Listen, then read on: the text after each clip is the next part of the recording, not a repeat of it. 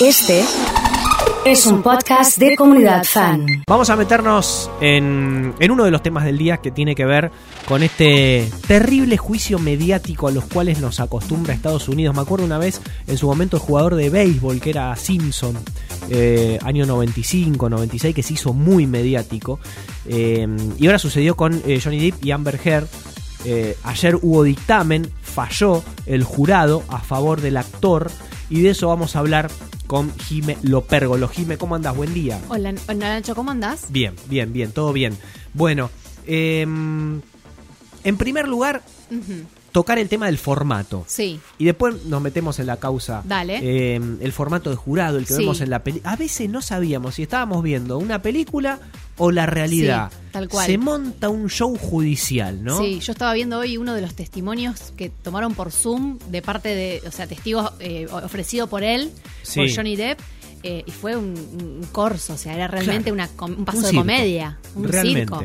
Sí, sí, la sí. verdad que, a la- o sea, todo eso hace a, la, a, a lo que uno, a lo que el jurado eh, toma de lo que está pasando en el juicio. Claro. Porque en realidad el jurado juzga, valga la redundancia, a partir de lo que adquiere por sus sentidos, de lo que ve, de lo que escucha, de lo que la evidencia trae, pero fundamentalmente todo lo que pasa en vivo en el, en el juicio, Sí. que son los testimonios, los expertos hablando, eh, cuando se empieza a hacer la repregunta, todas esas, todo eso te va generando una idea que después es lo que el jurado falla. Juicio por jurado. Acá está también funcionando en Argentina. Acá está solo para la parte penal, en la Sí. parte civil, eh, o sea, si vos haces un reclamo por daños y perjuicios contractual y demás, se está, o sea, se incorporó la oralidad, que significa que hay muchas más instancias donde están las partes y el juez discutiendo el juicio, pero no hay jurado. Solo están las part- en la parte penal en, al- en algunas cuestiones puntuales. Y en este caso puntual de los juicios en Estados Unidos, Sí. ¿Qué rol eh, qué rol ocupa el jurado y qué rol ocupa el juez? Porque termina definiendo Sí. el, el- el- el staff de jurados, El jurado tiene un rol protagónico. Claro. Es decir, el juez ordena el proceso porque es el que pone todo el tiempo orden, el que considera qué se va a considerar y qué no. Viste que en el momento cuando pasan cosas hay cosas que se dejan desestimadas y otras que no. Eso lo decide el juez. Ahora, el jurado es el que, es el que da la sentencia, el, el veredicto. Entonces, el juez después no puede condenar a alguien que el jurado consideró inocente. Después el juez lo que hace es graduar la pena. Eso sí lo hace el juez. Ah, perfecto. El juez dice si se va a prisión cuántos años, si es perpetua o lo que fuese. Eh, o la, mo- la- la multa económica como en este caso. Eh, pero el veredicto de culpabilidad o inocencia lo, lo da el jurado. ¿Y el jurado tiene que tener algún conocimiento o es No, gente son legos. ¿Cómo los random eligen? que se elige? Gente común y corriente es una carga pública.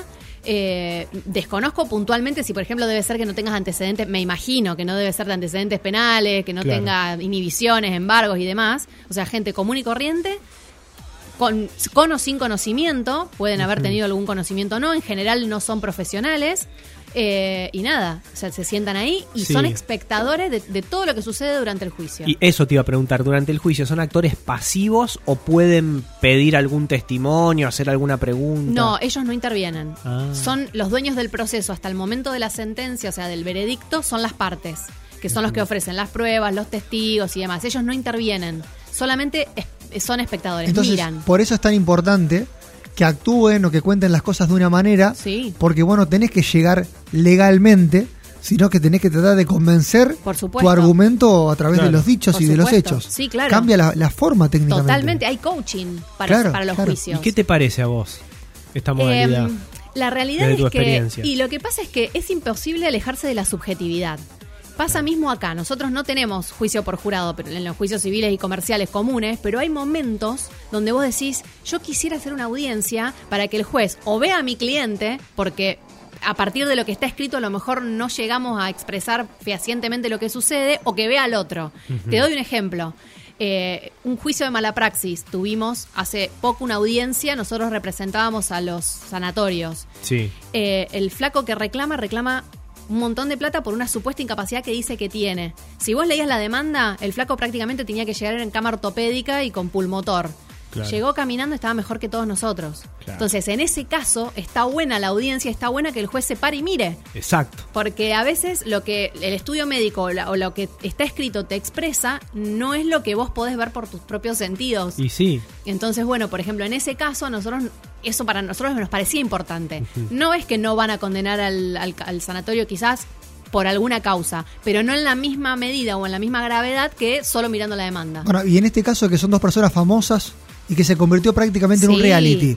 Estos jurados, ¿no se ven influenciados también después por lo que pasa en la tele, en las redes y todo lo que te vas enterando día a día, como nos enterábamos nosotros que lo seguíamos a Sí. miles de kilómetros de distancia? Sí, supuestamente ellos durante el juicio creo que tienen una vida bastante acotada, por eso los juicios duran poco. están aislados, ¿no? Están Cada aislados. uno en una habitación de un hotel, Como no que pueden no, tener sí. contacto. La idea es esa, o sea, para que no genere, Sí. no, las, no les lleguen opiniones Claro. o, che, me parece que acá pasó esto. O sea, para que no le eh, alteren el juicio, Claro, sería. exacto. Entonces, que digan o hagan lo que ellos realmente consideran. Sí, en el caso puntual entonces ya metiéndonos en esta eh, demanda, este juicio entre Johnny Depp y Amber Heard, eh, ¿qué sensación te dejó la sentencia? ¿Cómo se llevó a cabo? Porque nos estamos metiendo en un tema muy sensible Sí. que es la violencia de género. Sí, a, mí, Sí, perdón. No, no, no. No, me parece muy desafortunado en realidad. Me parece una lástima, porque creo que ninguno de los dos no es víctima de violencia. Creo que ahí había una relación violenta. No creo que ella no sea víctima y solo sea victimaria. Para mí había de los dos. Eh, lo que pasa es que a la vista ella queda como que inventó eh, y, y queda como deslegitimada. Probablemente la causa, como estaba armada, no era lo que ella, lo que ella armó. O sea, creo que Sí. la infló. Pero me parece que acá hubo una violencia cruzada. Y, Claro. y ella salió, creo que la más perjudicada. Muy perjudicada. Muy, porque aparte Sí. realmente la, la- la condenaron por difamación. O sea, directamente desacreditaron lo- la- las eh, acusaciones de violencia en un punto. Claro, y uno de los argumentos más fuertes que usó por, por lo menos el jurado o, o los abogados de Johnny Depp era que había una sobreactuación en cada una de las cosas que planteaba ella. Exacto. Y eso es lo que termina generando repercusión. Bueno, volvemos a lo mismo. Sí. Después las redes las castigaban a ella por lo que había contado en ese juicio y defendiendo también a la figura más conocida, Sí.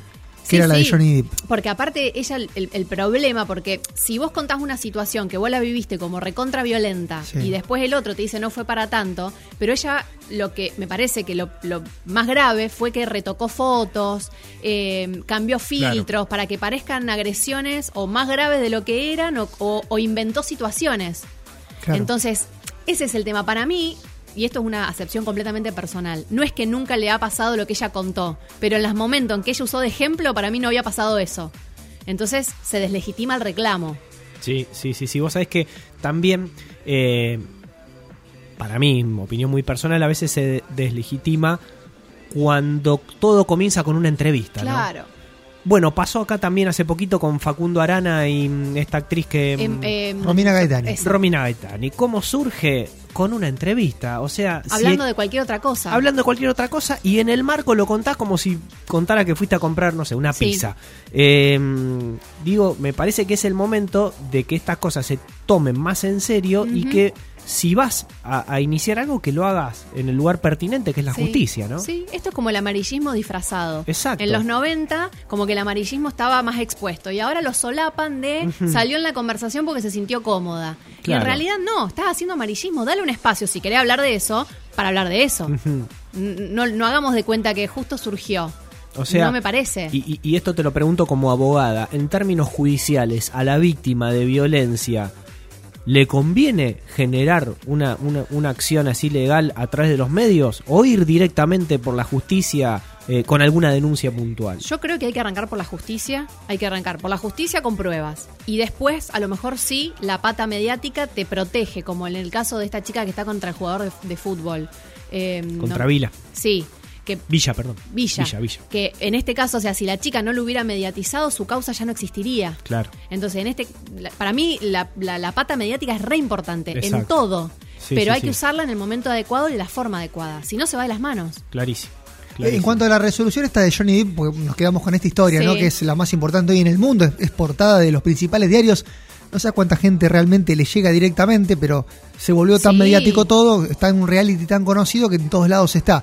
Eh, con esto de la condena que fue, pura y netamente económica para ambas partes. Sí, porque fue por, o sea, lo que se Sí. resarció fue la difamación.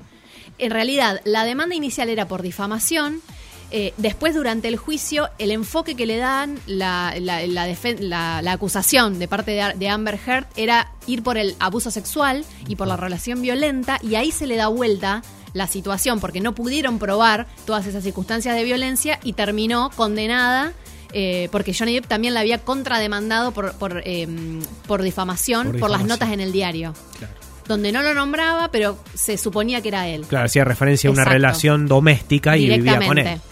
Muchas veces no nombrarlo, pero hacer referencia eh, sí. te termina Si- perjudicando si, de la tiene patas y tiene cola y dice wow, va a terminar siendo un perro. Es un perro, es un perro, definitivamente. Bueno, por último, para cerrar, eh, ¿este formato a vos te parece eh, algo serio? ¿O el, formato yankee? O, o elegís otro tipo de formatos para un juicio? Y nosotros estamos muy acostumbrados a la parte escrita. Eh, a, mí, a mí me gusta el, el escrito, me, Claro. me parece que uno tiene mucha más oportunidad de, de volcar ideas ordenadas, pero la realidad es que lo que pasa en vivo no se retoca. Claro. Entonces lo que tiene esto es mucha, eh, o sea, termina siendo muy genuino, por más que ahí esté co- coacheado. Eso, me quedo con eso. Hay coacheo que deben hacer los propios abogados incluso Se elige también. hasta la ropa que te pones, los colores que usás, todo, todo, todo comunica en Mirá. ese momento. ¿Cómo se- te se- peinás? Se habló de la ropa de ella que usaba siempre la misma ropa que él usaba el día anterior. Como que Sí. no, no sé qué, qué sentido, qué efecto generaba eso, pero como que iban copiando los estilos. Se habla de, un, de una de las personas que, que habló que tenía movimientos medio raros en la cara y que decía que estaba nervioso o que a lo mejor, bueno, todo se tiene en cuenta. Todo se mide. ¿Hasta qué colores usás? Si es agresivo o no agresivo, si es para que la gente te, te- te asuma distinto. Todo, todo está, todo está estudiado. Impresionante, realmente. Jimé, muchas gracias no, por como favor, a siempre. ustedes. Culpa de los abogados, ¿te diste cuenta? Todos. Siempre todos. lo mismo. ¿Cómo sería un capítulo de Los Simpsons? ¿Cómo sería un mundo sin abogados y están todos abrazados, ¿no? Y sin ningún cual. problema. Es así. Pero bueno, los necesitamos. Cuando tenemos un lío, el primero que llamamos es un abogado o una abogada. Nos vamos a una brevísima tanda y ya volvemos.